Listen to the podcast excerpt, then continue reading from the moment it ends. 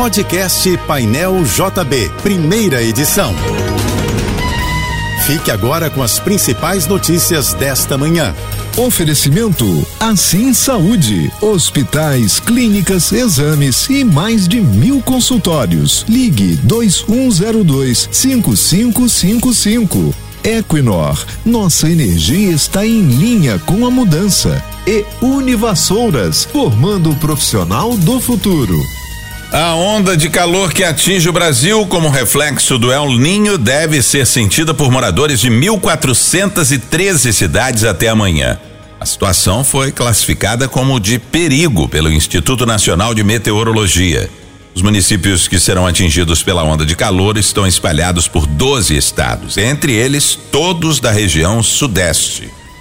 Esta segunda-feira no Rio começa com sol e muitas nuvens e tem possibilidade de chuvas isoladas à tarde e à noite. Segundo o INMET, a temperatura máxima de hoje deve chegar aos 40 graus na capital fluminense.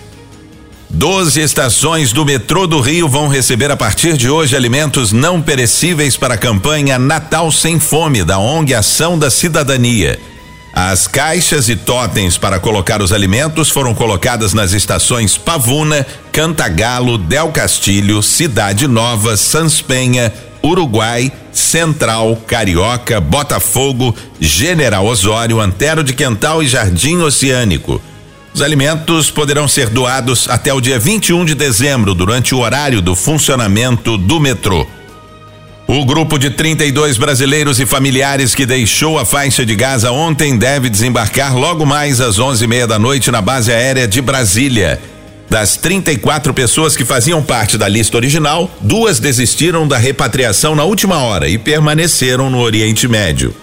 O avião da Força Aérea Brasileira com o grupo decolou nesta manhã do aeroporto do Cairo, no Egito.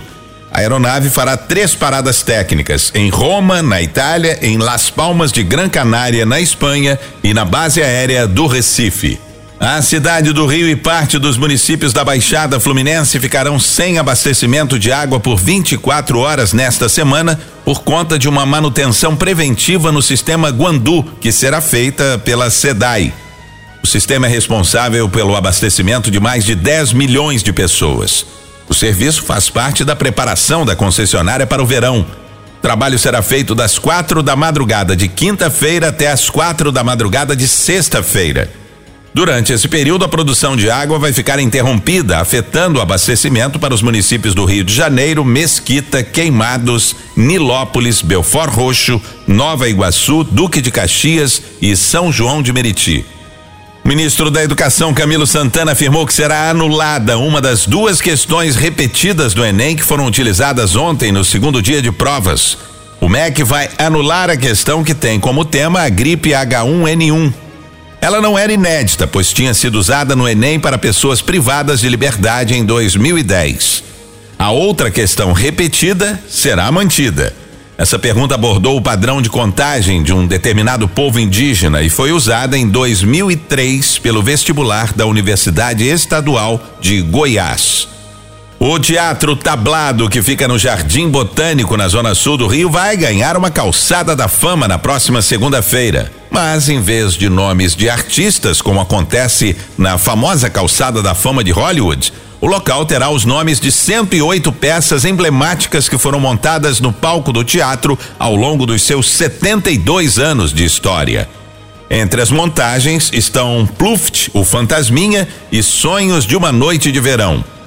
Os nomes das peças estarão em placas de granito em forma de linha do tempo.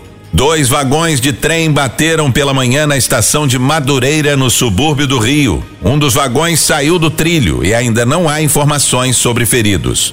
Passageiros que estavam na composição tiveram que descer do trem e caminhar na linha férrea. O Corpo de Bombeiros do Rio fez 1.430 resgates em todo o litoral do estado no sábado e no domingo.